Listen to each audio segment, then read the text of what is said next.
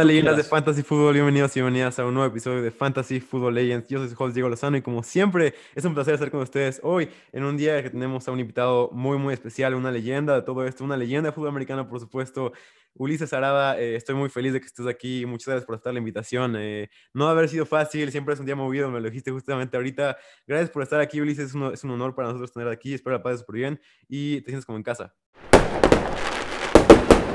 Oye, Diego, muchísimas gracias por la invitación. Eh, la verdad, eh, digo, gracias por lo de leyenda, todavía falta muchísimo, ¿no? Es como si me quieren meter a Hall of Fame después de 5 o 10 años de carrera, tranquilos, ¿no? Eh, gracias y, en serio, gracias por las porras, pero digo, leyendas, ahora sí que sí has tenido en, tu show y pues ya, Todavía me falta para ir por allá, pero siempre estoy bien aquí para platicar de NFL, para platicar de fantasy fútbol, para platicar de lo que quieras, carnalito. Esto es todo, muchísimas gracias. Eh, estamos muy emocionados, la verdad, y aquí te vamos a hacer cinco preguntas para que, esté, para, que estés con todo, para que ya te las mandé, para que, para que podamos responderlas juntos. La primera es, dame un equipo que nadie esté tomando en cuenta, que pueda llegar lejos esta temporada. Quiero un, caballo negro tuyo, el caballo negro de Ulises Arada desde hoy. ¿Quién, puede, ¿Quién está perfilando? ¿Quién te está gustando para que pueda llegar ahí? Ok, a ver, que nadie esté hablando. Eh, te voy a tratar de dar tres nombres, ¿va? El primero creo que son Los Ángeles Chargers, ¿no? Y aunque sí, y, a ver, de nuevo, es un equipo con un chorro de fantasy darlings, Keenan Allen, Austin Eckler, ahora Justin Herbert. Eh, de nuevo, me parece que el cambio de head coach eh, va a cambiar algo. No sé si para bien o para mal, pero me encantan los Chargers. Los Chargers son este equipo que le dieron batalla a los Chiefs en la semana 2, que bueno, les ganaron en la última semana, pero no cuenta. Pero en general me parece que si algún par de cositas sale bien, y los Chargers han tenido muy mala suerte con el tema de lesiones, con el tema de decisiones en, los, en el último cuarto, pues pueden dar este siguiente paso y ojo, en una de esas Justin Herbert es el real deal, ¿no? Entonces... Los Chargers podrían ser este equipo uno que nadie está hablando que podríamos tener. Dos, ahí te va. Eh, ese es más un, un, sueño y más un, este, ¿cómo te puedo decir? Algo que me gustaría ver. Me encantaría ver a Ryan Fitzpatrick y al Washington Football Team en playoffs, ¿no? Será la primera vez en toda su carrera que lo haga. Me parece que este equipo de Washington es el mejor equipo que ha tenido en toda su carrera y a Fitz está jugando con dinero de la casa. Entonces, verlo, eh, y, ya platicaremos en el impacto de Fantasy. Yo creo que también muchísima gente, increíblemente, Washington va a ser eh, un, algún equipo interesante en fantasy fútbol desde hace muchísimo tiempo, ¿no? Desde que RG3 era novato, probablemente este equipo había vivido hundido en, en, malas ocasiones de, de fantasy fútbol, pero pues creo que ahora con eso, con todas las contrataciones que tiene, con el cuerpo de receptores, con todo, la defensa puede ser esto. Y un tercero, eh, que creo que está bajando, volando abajo del radar, sobre todo por lo que acaba de hacer rumbo al draft, son los San Francisco 49ers. Eh, hablando de mala suerte, hablando de, eh, de, equipos de lesiones, los 49ers tuvieron una cosa brutal en cuanto a lesiones, brutal.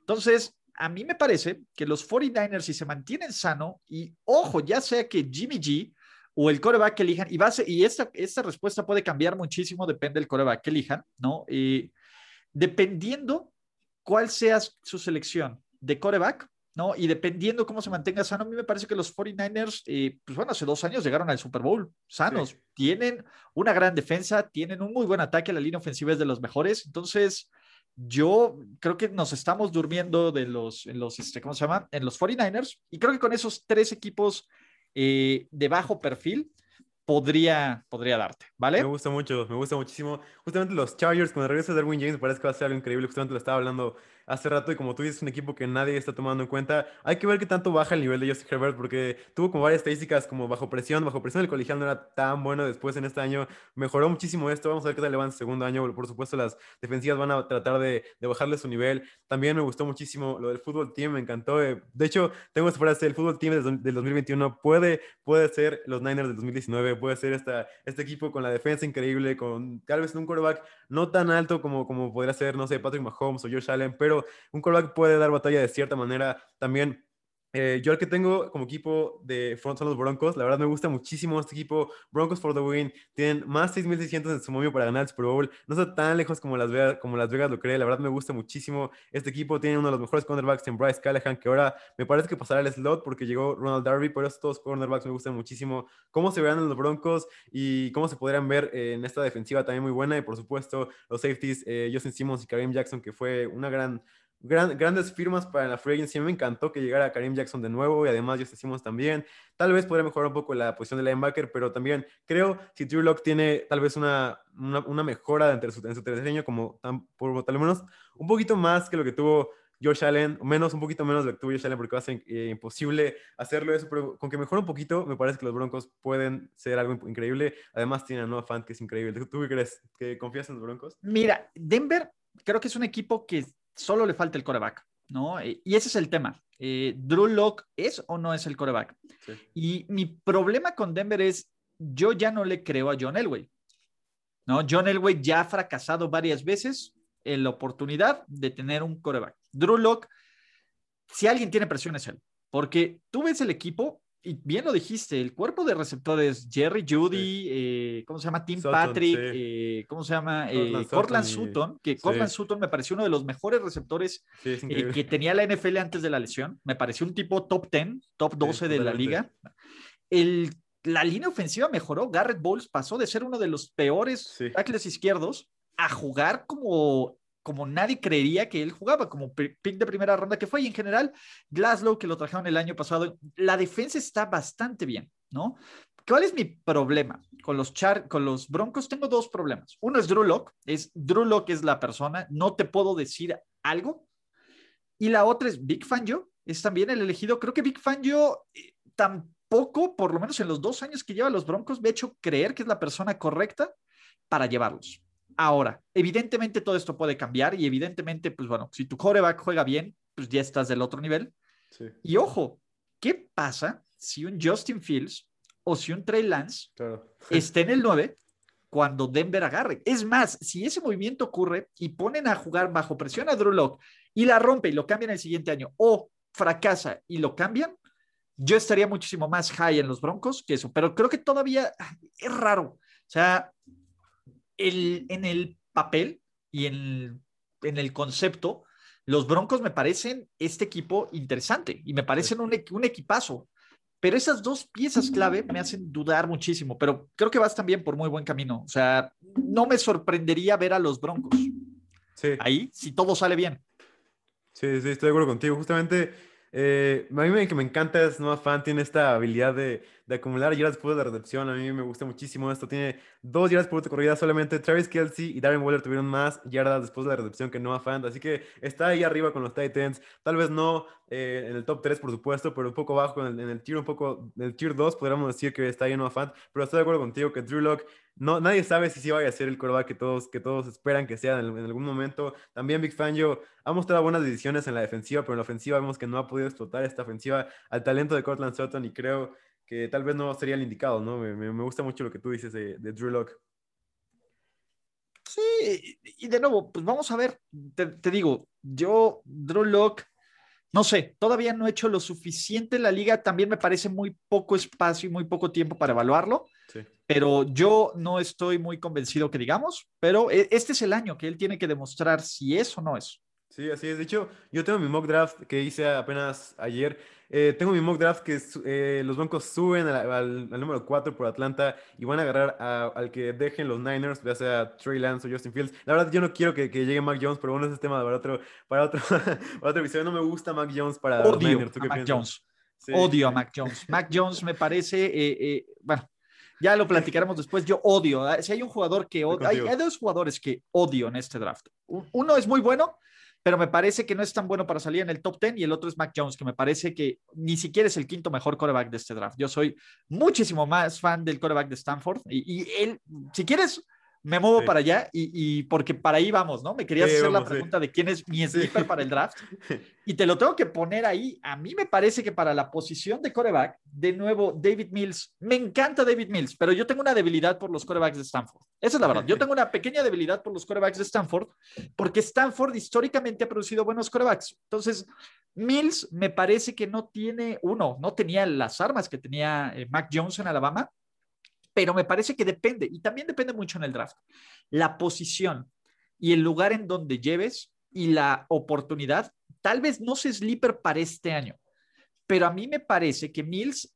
en la situación correcta puede ser un tipo de impacto inmediato, inmediato. Me fascina, sinceramente me, me fascina eh, uh, ya se retiró Julian Edelman en este preciso momento de la NFL. Vamos a ver si no lo sacan del retiro, este, ¿cómo se llama? Si no lo sacan del retiro los Buccaneers, pero justo en este momento, entonces ya, ya volveremos a hablar de, si quieres hablar de eso, perdóname. Claro, claro, por supuesto. ¿Ves? Te digo, día de noticias de NFL, te llegan todas las ¿eh? notificaciones.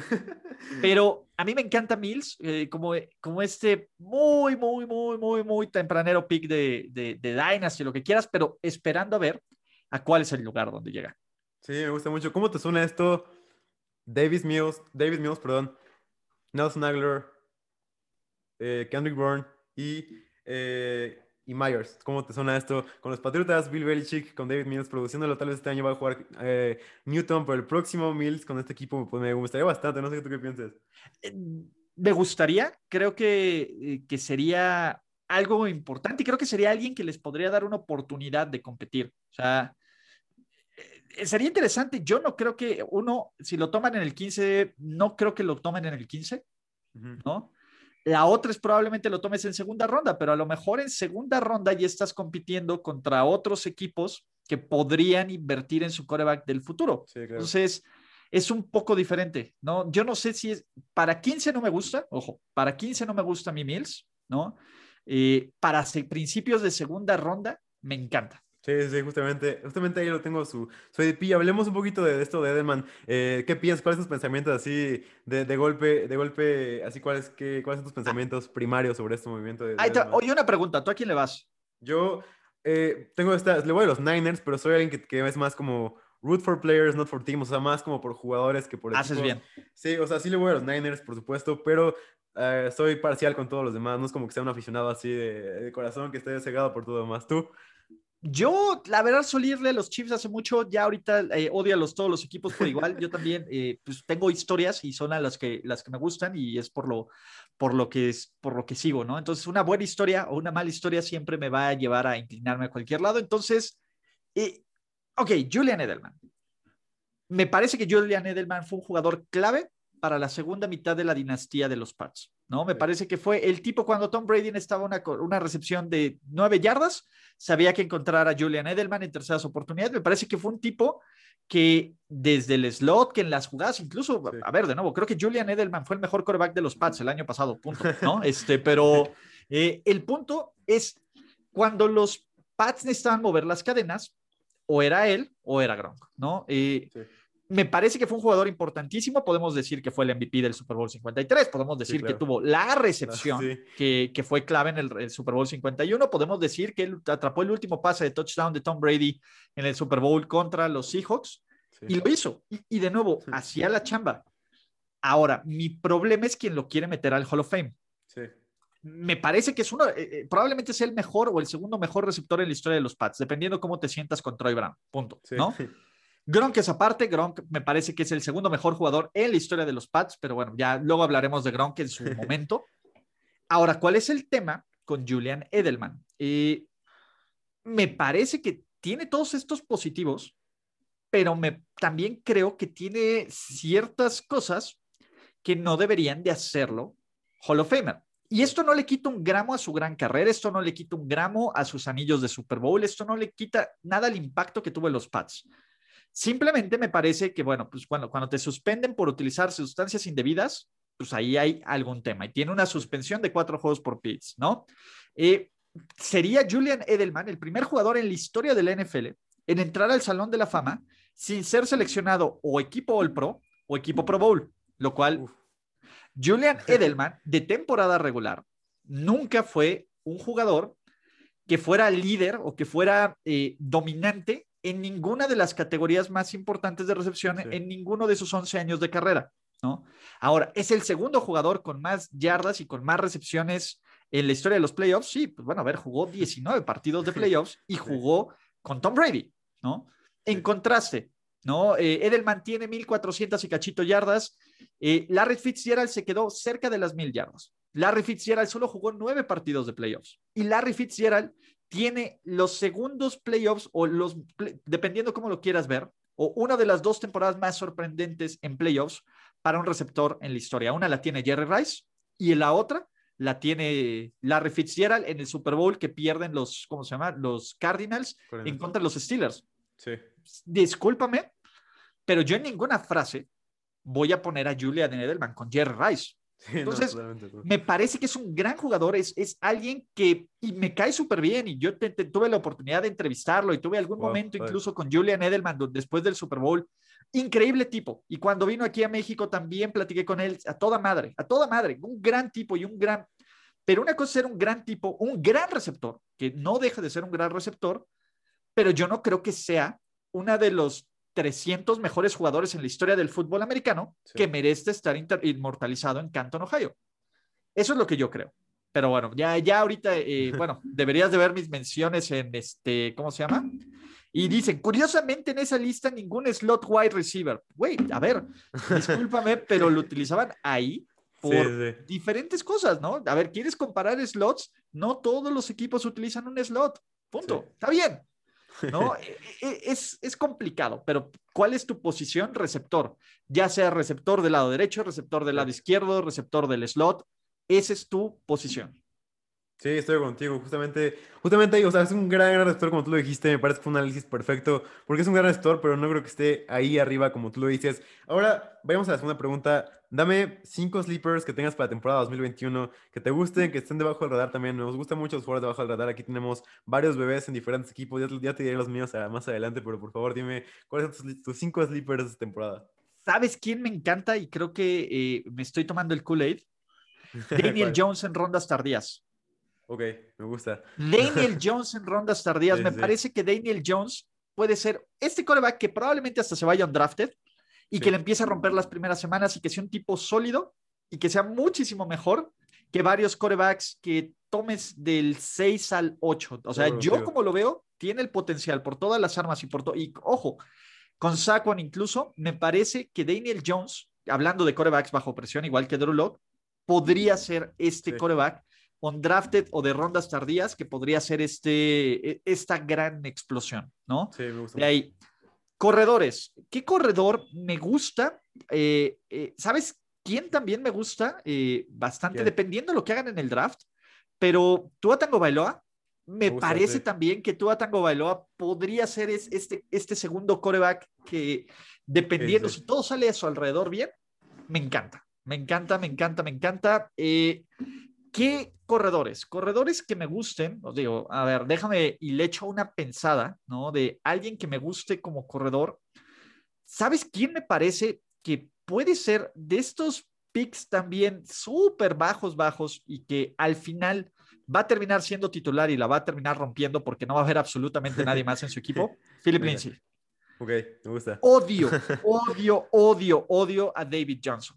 Me parece el tipo, el mayor has-beens de los has-beens, ¿no? sí. Está en Houston y es el corredor uno por ciertas cosas. A mí me parece que en el momento en que le den la oportunidad a Philip Lindsay y le va a empezar a quitar acarreos, acarreos, acarreos, hasta que él sea el líder de toques de este equipo. Entonces, creo que por el valor, ojo, Houston eh, luce terrible, luce terrible en el panorama de fantasy fútbol, ¿no? Eh, pero si puede rescatar algo de la basura, podría ser Philip, Philip Lindsay, ¿no? Entonces, él me gusta. ¿Quién más me gusta? Ah, a ver, vamos a ver. Ya te di tres. Eh, ¿Quién me gusta? ¿Quién me gusta? Me gusta, me gusta. Moali Cox. Ah, muy bien, es mi Moali Cox. Y, aquí dependerá muchísimo, ojo, ¿no? Vamos a ver qué pasa con Sackers, porque también Sackers luce como esta moneda de cambio previo al draft, ¿no? y obviamente si Sackers llega a, a Indianapolis, olvidémonos de Moali Cox, ¿no? Sí. Pero Moali Cox tiene este cuerpo de, basquetbolista, ¿no? y, tiene un tipo como a Carson Wentz que le encanta buscar a sus Tyrants. Le encanta por principio. A ver, si algo va a buscar Carson Wentz por principio son sus Tyrants, me parece que Moali Cox puede ser este jugador, de nuevo, medio sleeper, son toda la onda que, que puede funcionarte y que puede funcionarte bastante bien. Y ¿quién más? A ver, ¿qué, qué otro? Eh, ¿Sabes quién me encanta? Y también faltará ver qué hacen el draft. Por eso, mira, creo que esta conversación podemos volverla a tener después del draft, ya una vez que, se, sepa qué van a hacer. Porque, ojo, si los Bengals agarran a, a Sewell, me encanta Tyler Boyd. Sí, Pero si los Bengals ya agarran o al Tyrend o a, o a llamar Chase, ya no. Entonces, sí me explico, pero ese me gusta. Eh, ¿Quién podrá ser? De nuevo, J.K. Dobbins, yo sé que no es un sleeper, pero J.K. Dobbins ya sin el handcuff llamado Mark Ingram, solo él y Gus Edwards y obviamente Lamar Jackson es un jugador que, es, que me urge, me urge tener en mi backfield. Eh, este tampoco es sleeper, pero muchísima gente se va a bajar del barco de Zeke. Muchísima, muchísima gente se va. Y en una de esas, a Zeke, dependiendo, lo podrías conseguir al principio de la segunda ronda. Agarrar a Zeke al principio de la segunda ronda te puede hacer campeón en fantasy football. Punto. Así decírtelo. Y de hecho, de nuevo, habría que ver los mock draft y todo, pero la gente está bajísima en Zeke. Me parece un claro error estar tan abajo en Zeke Elliott. Eh, ¿Quién más? Eh, déjame déjame, vuelvo a hacer un poco de, de, ¿sabes? Yo aquí también la gente como que no le tiene mucha fe después de un muy mal año. Michael Thomas. Sí, sí, sí, totalmente sí, lo amo, Ya se fue Drew Brees. A mí me parece que Michael Thomas va a tener, seguir teniendo la misma producción, ya sea que con Timeson Hill o con Jameis Winston. Entonces, el tema es que esté sano, Michael Thomas. Oh, eh, de ahí, ¿quién más? Oh, Mira, Chris Carson, yo ah, soy Chris Carson Liver, yo soy Chris Carson Liver. Me parece, de nuevo, este es un corredor que agarras entre tercera y cuarta ronda, que Seattle ya lo refirmó, Seattle mejoró un poco la línea ofensiva y aunque Russell Wilson le encante lanzar a TJ, a DK Metcalf y a, Tyler Lockett, Carson, este, de, eh, Chris Carson va a seguir dándote. Creo que con esos nombres podemos estar ahí. Yo sé que no son tan, tan sleepers, mega sleepers, pero necesito ver el draft. Necesito ver qué va a pasar en el draft para ya tener estos, estos nombres ahí. ¿no? Y ya después también podemos hablar de quién odio, entonces no te preocupes. sí, justamente me gusta muchísimo lo que diste Molly Cox. Aquí te va la lista en 2020 de los únicos Titans con más de 190 rutas corridas, con más yardas por ruta corrida que Molly Cox. Uno, George Kittle, dos, Travis Kelsey, tres, Darren Waller, Fin de la lista. Solamente ellos tres tuvieron más yardas por ruta corrida que Mori. Cox es maldito stud, es mi bebé, lo amo muchísimo cada vez que pueda verlo. Aparte, siempre el tipo se ve como el más grande de toda la cancha. Ya sé que no es el más alto, pero siempre se ve como el más grande. Tiene esta complexión, como tú dijiste, de basquetbolista, que siempre que está en el campo lo ves y lo puedes identificar porque siempre es el tipo más grande de todo, de todo el campo, como tú dices. Me gusta muchísimo de él. Yo, también lo tenía anotado aquí porque justamente les voy a recordar del, último quarterback que tuvo un salto de tercer año porque llegó un wide receiver élite como lo es Stephon Diggs Josh Allen, en tercer año, el primero, segundo, primero y segundo fue eh, terrible, podemos decirlo terrible. En tercero llegó Stephon Diggs, le trajeron un wide receiver one, élite, todo cambió. Daniel Jones, ¿quién llegó? Llegó Kenny freaking G, eh, que es un, gran wide receiver, me encanta Kenny Goladay. Y ahora con Kenny Goladay ahí, Sterling Shepard, Saquon Barkley, como tú dijiste justamente, es un gran sleeper, me encantó ese take tuyo. Eh, también alguien que tengo ahí que me encanta es T. Higgins. Justamente estoy en el mismo dilema que tú dijiste. Eh, si llega a llamar Chase, me parece que hay un target share bastante eh, dividido entre Boyd, Chase y. O Kyle Pitts. Sí, sí, sí, también, también estaría, muy feo. Eh, Hice más sleepers defensivos, pero también te puedo decir mis sleepers de, de, fantasy también. Me gusta muchísimo, muchísimo Chase Edmonds, un jugador que la gente no se tomando en cuenta. Falta ver el draft, tenemos que tener otra vez la conversación en el draft. Después del draft, porque si los Cardinals no tienen un RB1, eh, vimos que hubo, pláticas con Connor hoy en la mañana, eso no me gustaría para nada, pero Chase Edmonds si es el RB1. Vemos que los, los Cardinals están dispuestos a darle más del 90% de snaps. Jugó contra Delfines más del 90% de snaps y me gusta muchísimo Chase Edmonds. Además, más que nada, recibiendo el balón es increíble. Chris Carson es un gran jugador. Zeke también es un gran jugador. Y Cam Makers es mi sleeper más grande de todo lo que tengo que decir. Eh, Cam Makers no es sleeper, man. ah, bueno, está bien. Cam Makers probablemente sea top 3 o top 4 pick. Sí, este año del draft. O sea, Cam Makers. ese es el, es, el nuevo Todd Gurley entre, con, contexto, ¿no? Eh, entonces, de nuevo, más bien que no sepa quién es Cam Makers, realmente necesita revaluar las decisiones de su vida. Sí, sí. Ese es por, por, ejemplo, eh, Bobby Woods, ¿no? Cooper Cup, se van a ir hasta el cielo con Matthew Stafford. a mí me encanta. Si hay alguien que merecía esto era Matthew Stafford. Matthew Stafford, creo que la gente va a sobrepagar por él, entonces yo no, yo no lo tomaría. Pero de nuevo, los Rams van a ser fantasy darlings, completamente, completamente. Entonces, ¿sabes quién? ¿Quién me gusta? TJ Hawkerson. Ah, muy bien. Me gusta. TJ Hawkerson, de nuevo, los Lions también son un basurero en llamas. sí. Pero, pues, ¿a quién le va a lanzar? ¿No? ¿Tú qué sabes? Por favor, recuérdame quién es el receptor uno de los Detroit Lions en este momento. Está eh, Brashad Perryman, Quintus Sifos, es, una, es un malito desastre ahí, o sea, no tienen un wide receiver one elite, es, Hawkinson con DeAndre O dos. Sí, sí. colección. Entonces, va a ser bien interesante, ¿no? Eh, eh, y a mí me encanta Hawkerson, sobre todo por Jared Goff, ¿no? Por la precisión que ya sabemos de Jared Goff. Por lo menos él le va a atinar. sí, sí, me gusta. Además es, un, es alguien que lanza los Titans, no lanza mucho balón largo, pero sí lanza Titans. Me gusta que llegue ahí. También un jugador que me gusta muchísimo para el Fantasy es Anthony Firkser. Se fue a unos Mira a los Patriotas, me gusta muchísimo Anthony Firkser. Tiene muchas yardas por de corrida, me gusta muchísimo lo que puede hacer después de la recepción. Y siendo sincero, me gustó mucho más que yo en la temporada pasada. Ahora te voy a decir nada más unos nombres que me gustaron de, de sleepers de defensiva para que la tomen en cuenta. Mi principal sleeper de defensiva es Xavier McKinney. Me encanta muchísimo eh, los gigantes, el safety. Tuvo esta intercepción en la última semana contra los Cowboys que les dio la victoria que les pudo haber pasado a, los, calificar a los playoffs. Eh, vimos que pasó eso de Jalen Hurst, lo sentaron y todo eso, pero le pudo haber dado la victoria a los Giants contra los Cowboys con una intercepción de Shaver McKinney, Andy Alton. Michael Walker es un edge rusher que me gusta muchísimo los Falcons. También me encanta Cameron Dantzler de los, de los, Vikings. Y por último, Andrew Van Ginkel de los Dolphins. Son los mis sleepers de defensiva y esos serían todos mis sleepers. la verdad es que tienes una super lista de sleepers y creo que ya va, mientras más se vaya volviendo la temporada, ya más vas a empezar. ¿Sabes? Yo cuando empiezo más o menos mi modo draft, por ahí de junio, julio. Ok. Eh, quiero ver OTAs, que bueno, pues aquí va a ser medio limitado. También vamos a tener menos pretemporada, pero ya una vez que empiezo a leer a Training Camp y ya una vez que empieza a tener estos, estos reportes de cómo van las batallas y de quién le gustan los coaches, pues ahí es donde te puedes volver completamente loco. Entonces, por ahí va, pero está, interesante. La verdad es que e, e, e, es, buena lista, me gusta. Va, va, Vamos a estarlos viendo, vamos, vamos a estar escribiendo para ver quién de ellos sí cuaja, quién no, y vamos a estar viendo qué pasa. Siguiente pregunta, eh, ya, te ya, ya, ya, le habías dicho, pero no sé si quieras dar un poco más de información. ¿Tu sleeper más grande del draft es David Mills? Sí, me encanta, me encanta, me encanta. de nuevo, eh, si este cuate rinde a su potencial, puede ser el segundo o tercer mejor coreback del draft. Así, a este nivel, me encanta. el problema es uno, Stanford 2 no tiene los atributos físicos que un Justin Fields, ¿no? No tiene el brazo uber wow, o sea, pero me parece que en el tema de decisiones, en el tema de que es un producto, un coreback pro ready, me parece que está listo y me parece que es un tipo que ha hecho muchísimo con muy poco. Y eso me encanta siempre de los corebacks. Entonces, me fascina, me fascina. Él es mi principal sleeper. Punto.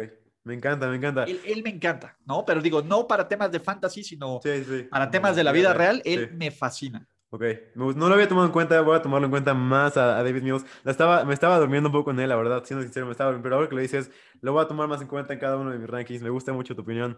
Eh, mi, mi más grande, si me hubieras preguntado, si hubiéramos, si hubiéramos hablado de esto hace dos meses, hubiera sido Yamin Davis, pero actualmente ya no es un sleeper porque ya la gente se dio cuenta de lo increíble que es, ya se dieron cuenta que es el, tercer mejor linebacker en mi opinión.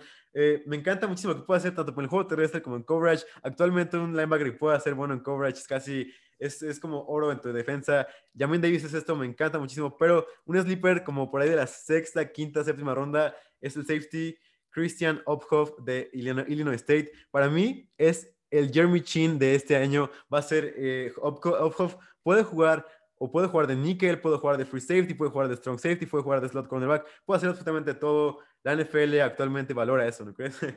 ¿Sabes quién me gustó el corredor? Eh, Kenneth Gainwell. Ok, me gusta. Pero depende, es que el problema de estos sleepers es, me gusta mucho dependiendo la situación donde llegue. E, es que ese es el problema, como aún no sabes dónde vas a llegar y, muchas de estas veces el, tema es que llegues en el lugar correcto, en el momento correcto, pues hay nombres que nos podemos aventar y que puedo ser, es muchísimo valor agarrar a estos jugadores, pero pues este, también tendrías que ver, pues, ¿no? Eh, dónde caen estos jugadores. Sí, sí, me gusta. Eh, también, como te digo, eh, él me gusta muchísimo. También uno que se me gusta muchísimo es Morgan Terry. Wide receiver de Florida State, me gusta muchísimo lo que puede hacer, es alguien rápido, tiene problemas fuera de la cancha, es algo que mucha gente eh, toma en cuenta, por supuesto, pero creo que si puede cambiar este, si puede hacer como un cambio de mentalidad, me gustaría muchísimo Tamara Terry, pero como tú dices, depende más la, destinación a la que lleguen de, del talento. A veces es un jugador muy talentoso, pero dependiendo de dónde llegues puede todo arruinarse. Y ahora quiero darte una pregunta de, eh, de fantasía un poco. Hay, hay cierta debate, yo me estaba preguntando en las noches ¿Quién es el mejor coach de las películas? ¿Coach Taylor de, de Friday Night Lights o Coach Boone de Remember the Titans? Creo que la, tu respuesta es clara, por favor, dime. Tú sabes cuál. ¿Coach Boone? No, mira, yo soy fan de Coach Boone. Ok. Sí, no, no, no, ahí sí depende. Sinceramente, no, no hay punto de comparación. Coach Boone. ok, ok, me gusta. Me vas a odiar después de esto. Yo tenía a Coach Taylor porque... no, eh, eh. mira, está padrísimo porque tú eres de una generación diferente a la que yo soy. Sí. Completamente diferente. Y está bien. Y ninguno de los dos tiene la verdad absoluta, pero yo sí, soy más Remember the Titans. Me gusta. Sí, eso es un peliculón, la verdad, es un peliculón, la verdad, me encanta. Te voy a dar mis puntos, eh, por supuesto podemos discutir. Mis puntos por los que creo que el Coach Boone no es el, el el head coach, el mejor head coach de las películas. Te voy a dar mis puntos para ver. No te enojes, por favor. Eh, no te preocupes. Eh, me gusta, me gusta. Mira, lo de Coach Boone dejó a Sunshine en la banca. Eh, vamos, vamos, voy a hacer un artículo de todo esto para, que, para poder subirlo. Dejó a Sunshine en la banca, un talento generacional de hombro. Por supuesto, le damos crédito por, por su talento de motivación al equipo, por ser estos titanes increíbles que ganaron el campeonato. Dejó a Sunshine en la banca, metió, tenía su playbook consistía de seis jugadas, sea, eh, su playbook consistía de seis jugadas. Además, también, eh, como tomaba varias decisiones cuestionables, Sunshine hizo eh, en, la, última jugada de campeonato, si te recuerdas, sale, sale corriendo este Piri, sale corriendo, Sunshine bloquea a tres, a, tres, a un linebacker, lo, saca volando por los aires y los, los, los titanes son campeones a final de cuentas, pero no puedo creer, o sea, todavía no, no perdono al coach Boone, todavía me enojé muchísimo que Sunshine, después de que lanzara el balón en, el, en el minicamp, uh, en la espalda del linebacker titular, después de todo eso no sea titular, pero bueno, es, como tú dices, es icónico, es Remember the Titans. A mí me es old school, es un head coach old school. Esa es la verdad, esa es la palabra. sí, sí, me gusta muchísimo. Y Coach Taylor, gran, gran head coach, a mí me gusta muchísimo porque, seamos sinceros, eh, el Sarah Sand fue tal vez el peor quarterback en ganar un estatal en la, en la historia de las, de las películas de americano. Sarah Sand no, tenía, no podía lanzar el balón más de 20 yardas, maldita sea, y aún así fue campeón, pero todo gracias al Coach Taylor. Pero me gusta muchísimo tu opinión de Coach Boone. ¿Qué es lo que más te gusta de Coach Boone a ti? Es que de nuevo, yo soy old school. La verdad, disciplina, punto. Y, lo que tú tienes es, tienes un plan, ¿no? Y te arriesgas al plan, ¿no? Y tienes una mentalidad y te mueres con la tuya, para bien o para mal. Él tenía esta mentalidad constante de todo, todo el trabajo duro, punto. Y mi decisión es mi decisión, a menos de que realmente la, ¿no? Que es lo que pasó. Pero en general, yo, yo sí soy súper, súper, súper, súper old school. Y Coach Boone es súper, súper, súper, súper, súper, súper old school, ¿no? Entonces... sí, sí es. Es el eh, punto, pero eh, digo, la verdad es que, ojo, ahí si te vas a poner a, escoger, incluso en una de esas, este, yo me quedo con Coach Dick Vermeil, ¿no? De Invincible, ¿no? Que, que, ese sí es real. pero no, no, no, pero nada que ver con los otros y nada que ver con, con las ficciones y con los panteones, ¿no? De, de, de las películas de, de deportes y de, de fútbol americano. Entonces, no, yo soy Tim Boone. Me gusta, ok. Gusta muchísimo. Última pregunta. Primero día se convierte en, en, un equipo de NFL a partir de mañana. Tienes que firmar a un cornerback. Es como en el, como en el Madden. No dices un chico de Madden, pero eh, en el Madden eliges a tu, a tu cornerback. Es una ronda de todos los jugadores de fantasy ahí. Eliges a tu cornerback uno para los próximos 10 años. ¿De quién eliges para ser el cornerback ya era número Alexander. uno?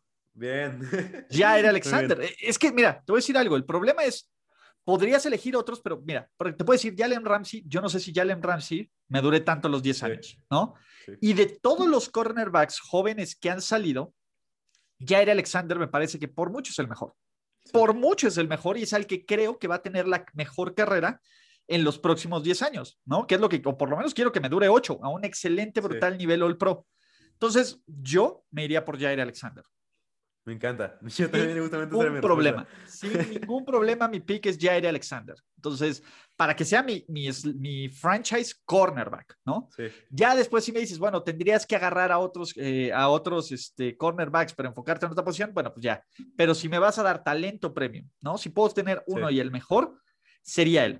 Sí, y, te digo, ser que estuvo Marlon Humphrey, pero creo que Marlon Humphrey, eh, por la forma en que juega, ¿no? Y por el, su estilo de juego, no creo que dure tanto tiempo. No, no. o sea, me, parece espectacular y, que él sea el, heredero del, del, ¿cómo se llama? Del Peanut Punch, de, de Peanut Tillman, me encanta.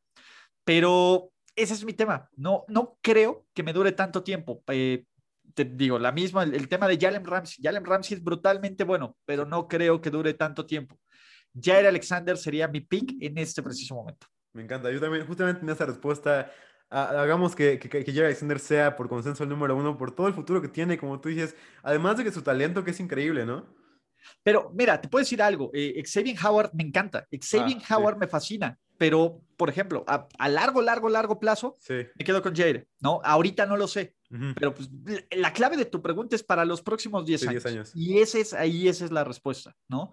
Eh, por ejemplo, Tredavious White tuvo un mal año el año, la temporada anterior, pero me parece que también es uno de los mejores de la liga. Entonces, este, creo que eh, se nos está olvidando un poquito él, ¿no? A lo mejor. Eh, en general, te digo, Marlon Humphrey también tiene que estar en la conversación en los próximos tres, cuatro años. Eh, me gusta mucho Shaq Griffin, por ejemplo, se me hace completamente underrated. digo, vamos a ver qué, qué tal funciona en Jacksonville, pero pues por ahí también me gusta mucho él. Entonces, hay, hay, varios nombres, ¿no? Que, que me gustaría.